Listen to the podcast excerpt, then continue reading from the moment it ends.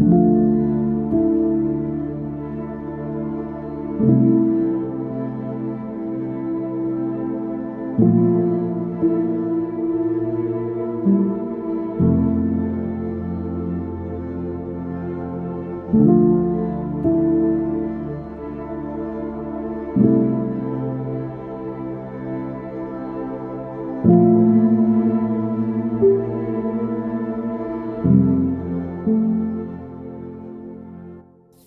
l'Évangile selon Saint Marc. En ce temps-là, Jésus ressuscité se manifesta aux onze apôtres et leur dit, Allez dans le monde entier, proclamez l'Évangile à toute la création. Celui qui croira et sera baptisé sera sauvé. Celui qui refusera de croire sera condamné. Voici les signes qui accompagneront ceux qui deviendront croyants. En mon nom, ils expulseront les démons. Ils parleront en langue nouvelle. Ils prendront des serpents dans leurs mains, et s'ils boivent un poison mortel, il ne leur fera pas de mal. Ils imposeront les mains aux malades, et les malades s'en trouveront bien. Le Seigneur Jésus, après leur avoir parlé, fut enlevé au ciel et s'assit à la droite de Dieu. Quant à eux, ils s'en allèrent proclamer partout l'Évangile. Le Seigneur travaillait avec eux et confirmait la parole par les signes qui l'accompagnaient. Acclamons la parole de Dieu. Louange à toi, Seigneur Jésus.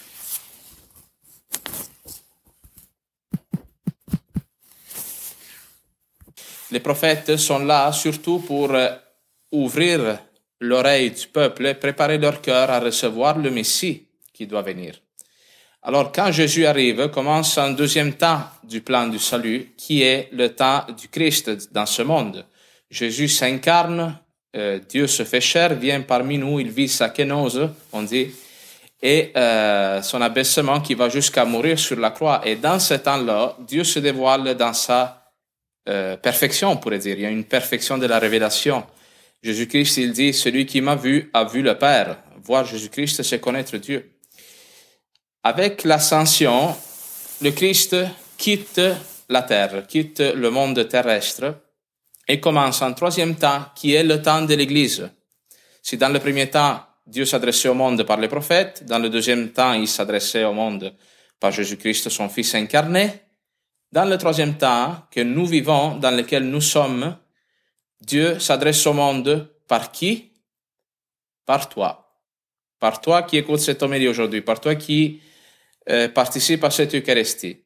Dieu veut rejoindre le monde par le moyen euh, faible et imparfait des fois que nous sommes. Imaginez-vous, euh, le Christ, il, euh, il nous pitch à l'eau, on pourrait dire. C'est comme un enfant que apprend à nager, à un moment donné, hein, pendant trois ans, lui, il a enseigné la technique à ses apôtres, à ses disciples. Il a fondé l'Église, une communauté de croyants. Maintenant, il dit, c'est votre temps à vous maintenant de euh, porter cette heureuse annonce. Et le temps de l'Église finira quand? Quand euh, arrivera l'inauguration, le, royaume des cieux sera inauguré. C'est-à-dire le Christ reviendra à la fin des temps dans la gloire hein, et nous le verrons encore à nouveau et nous vivrons dans l'éternité pour toujours unis au Seigneur. Quatrième temps. Alors c'est un moment euh, historique là, pour euh, l'histoire de l'Église. C'est un moment aussi, la fête de l'Ascension, qui nous rappelle quelle est notre mission. Parce que l'Église, depuis les années 60 surtout, moi je dirais qu'il vit comme un peu une crise identitaire. On l'a vu au moment donné avec la Révolution tranquille, avec euh, euh un certain euh, rejet, au moment donné qu'il y a eu de la foi dans la société occidentale, que l'Église hein, est un petit peu tombée dans une attitude de se dire, OK, l'Évangile est plus difficile à proclamer, les gens veulent moins l'écouter, fait que qu'est-ce qu'on va faire? On va un peu le mettre de côté, puis on va se concentrer surtout sur le social, l'aide des pauvres, l'aide aux malades, non, euh, faire du bénévolat. Et cela est bon, une chose euh, bonne et juste, mais euh, ce n'est pas ce que le Christ dit aux apôtres aujourd'hui. Ce ne sont pas les dernières paroles du Christ. Jésus-Christ, il s'en va en disant, allez dans le monde entier, proclamez l'évangile à toute la création. Celui qui croira et sera baptisé sera sauvé, celui qui refusera de croire sera condamné. Qu'est-ce qu'il a à faire l'Église dans ce monde? Avant tout, parler de Jésus-Christ. Parler de la bonne nouvelle de euh, cet homme qui était Dieu, qui est, venu dans le monde, il est mort et il est ressuscité pour nous. et nous pouvons faire l'expérience de nous unir à lui. Mais pour faire cela, les apôtres, ils ne pourront pas accomplir cette mission par eux-mêmes, parce qu'il s'agit ici vraiment de continuer la mission de Jésus, de continuer à faire vivre le Christ à nous, de prendre la place du Christ dans le monde. Nous, on n'est appelés à rien de moins que cela. Alors les disciples ne seront pas capables de faire cela par eux-mêmes. Voilà pourquoi le Christ, en partant, il leur promet la venue de l'Esprit Saint, qui va faire d'eux, comme je disais tantôt en ouverture, qui va faire d'eux le Christ. Eux, ils vont devenir des enfants de Dieu en recevant en eux-mêmes la nature divine par le don de l'Esprit Saint. Alors vous voyez que cette fête nous met vraiment en attente de la Pentecôte que nous vivrons la semaine prochaine. Et euh, on dit, ensuite le, Christ il continue dans cet évangile en faisant comme une liste de signes qui accompagneront la prédication.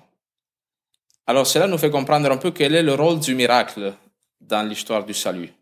Le miracle ne sert pas à provoquer la foi, à faire croire du monde. Alors là, tu crois pas, là, je te fais un petit truc, une petite magie, puis là, tu crois. Le miracle est là pour nous confirmer à nous-mêmes, qui sommes envoyés par le Christ, que l'Esprit Saint est avec nous. Quelqu'un qui s'ouvre à l'action de l'Esprit Saint, qui prend sur lui cette mission-là d'annonce de l'Évangile, il va voir des signes dans sa vie, des choses qui vont commencer à changer. Alors ici, il y a, euh, le Christ, il le dit, il y aura des personnes qui expulseront les démons, ils parleront en langue nouvelle, ils prendront des serpents dans leurs mains, s'ils boivent un poison mortel, il ne leur fera pas de mal, ils imposeront les mains aux malades et les malades s'en trouveront bien. Alors il y a eu des personnes, effectivement, dans l'histoire de l'Église qui ont eu un don particulier, un charisme de l'Esprit Saint qui leur a permis de faire des gestes miraculeux, vraiment. Non? Il y a des personnes qui ont appliqué cette parole telle qu'elle. Mais pour les commandes mortels, cette parole se réalise euh, d'une manière un peu euh, spirituelle, si vous voulez. Qu'est-ce que ça veut dire? Par exemple, si on prend l'exemple de ils expulseront les démons. Quand l'Esprit Saint entre dans une personne, tu commences à goûter cette intimité dans la relation avec Dieu, voir à quel point c'est bon d'être d'être en amitié avec Jésus-Christ. Euh, tu vas te battre contre le malin qui essaie de te détourner de cette relation avec le Seigneur tu vas, par la force de l'Esprit Saint, expulser les démons qui sont en toi, qui te poussent, hein, dans le fond, vers, le péché, à t'éloigner de l'amour de Dieu. Et lorsque les gens rencontrent cet amour qui agit en toi, cet esprit se transmet aux autres et les autres aussi sont guéris. Hein, L'Église est, est dans le monde pour cela, pour apporter une guérison aussi spirituelle au monde, pour produire la sainteté. Que nous rejetions le péché, rejetions le malin avec ses tentations je pense que vous avez fait l'expérience, non? Que, un moment donné, il y a des personnes avec des dépendances ou qui sont pris dans la rancune, dans la rage, qui s'approchent du Christ et ils sont guéris. Ils quittent ces démons-là, si vous voulez. Hein? Euh, on dit, euh, ils parleront en langue nouvelle. Ça aussi, euh, les apôtres, ils vont faire l'expérience de cela la Pentecôte. On dit que quand le feu de l'Esprit Saint descend sur eux, ils sortent de la pièce où ils étaient, ils commencent à parler en toutes sortes de langues. Et les gens, ils les écoutent parler de différentes langues. Euh, il y a des personnes, là encore, dans l'Église qui ont ce don-là de la glossolalie, un peu, non? Mais pour nous tous, à parler une langue nouvelle, ça veut dire apporter une parole différente dans le monde. Une parole qui n'est pas une parole humaine, une parole qui donne l'espérance au monde, qui, qui donne la joie, qui communique la confiance en Dieu. Nous ne sommes plus à nous plaindre éternellement de comment notre vie devrait être, elle n'est pas. Comment la société devrait être, elle n'est pas. Hein? Toujours à mettre en évidence les aspects un peu négatifs de notre vie.